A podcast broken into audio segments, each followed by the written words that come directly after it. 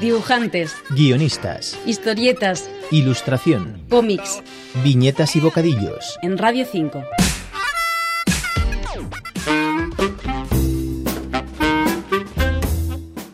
Desde su fallecimiento el pasado 15 de julio se han realizado numerosos homenajes a Francisco Ibáñez, pero queremos destacar el libro Ibáñez, el maestro de la historieta del periodista Jordi Cañisá, que se centra en el ingenio y en el arte del creador de Mortadelo y Filemón.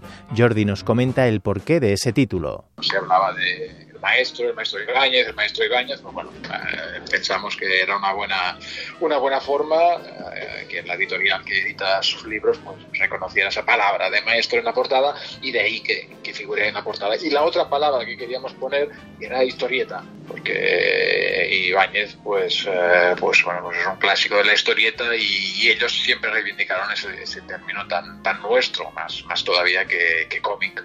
También destaca la importancia cultural de Ibáñez. El humor de Ibáñez retrata cómo somos nosotros como país, pero es que el país, el propio país parece haberse alimentado también de este humor. ¿no? Hay una capacidad de, conectar con el público que, Ibáñez la tuvo uh, y ahí está pues, pues todo el, el, éxito que ha tenido, que creo que no hay ningún autor que, que haya vendido tanto. El libro analiza el ingenio del dibujante, su sentido del humor y su arte a través de sus dibujos originales. Mi idea era tratar la obra de Ibáñez de una forma muy visual y como, como algo artístico. Para mí era esencial reproducir los originales. Es decir, que uh, el lector de Ibáñez, que ya conoce sus tebeos, que ya conoce sus álbumes, que pudiera ver algo que no ha visto, que es uh, el original dibujado por Ibáñez, eh, con los rastros de, los rastros de, lápiz, eh, con, la tinta, con eh, el típex que tapa un, error, que pudiera ver esto como si estuviera pues viendo con, con, los originales en la mano, como si estuviera como si tuviera los originales en la mano, que esto lo pudiera haber reproducido en el libro. Esto es algo que, que nunca se había hecho, reproducir los originales de Ibáñez a tanta calidad, para ello, Jordi tuvo la suerte de contar con la ayuda del propio Ibáñez. Y le pedí cosas muy concretas porque son las que necesitaba para, para el libro. Y él tuvo la paciencia de ir a buscar todos esos originales que yo, que yo le pedí y, y, y entregarlos para que nos pudiéramos escanear para este libro. O sea que colaboró y su colaboración fue, fue muy importante. ¿Y qué se siente al tener los originales de Ibáñez en la mano?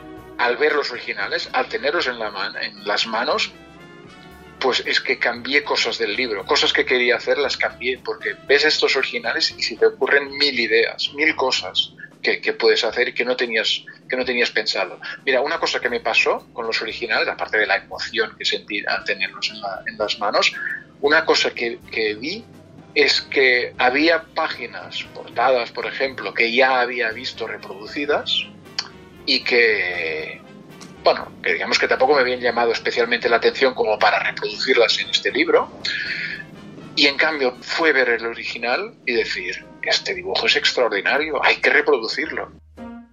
La premisa fundamental del libro surge de una sencilla pregunta, ¿por qué nos gusta tanto Ibáñez? Porque dibuja muy bien, es un gran dibujante, él decía que no, pero es un gran dibujante, porque nos hace reír, es decir, por el humor que transmite en su, sus páginas y porque lo sabe contar muy bien, es decir, porque sabe explicar estas historias. Y a través de, esos tres bloques, esos tres capítulos, intento desgranar las claves de, Ibáñez. Uh, al principio con una introducción teórica y luego ya con imágenes combinadas con texto, que lo que pretenden es, pues bueno, que que el señalar al lector, al lector de Ibáñez, decirle, mira, vamos a aislar una viñeta, vamos a aislar una secuencia y vamos a descubrir algo de esta secuencia, de esta imagen, ¿no? Pues esta es interesante porque aquí ves cómo Ibáñez planifica la imagen o cómo Ibáñez gestiona el movimiento o cómo Ibáñez eh, te muestra con contundencia el chiste final. ¿no? Pues estas claves de Ibáñez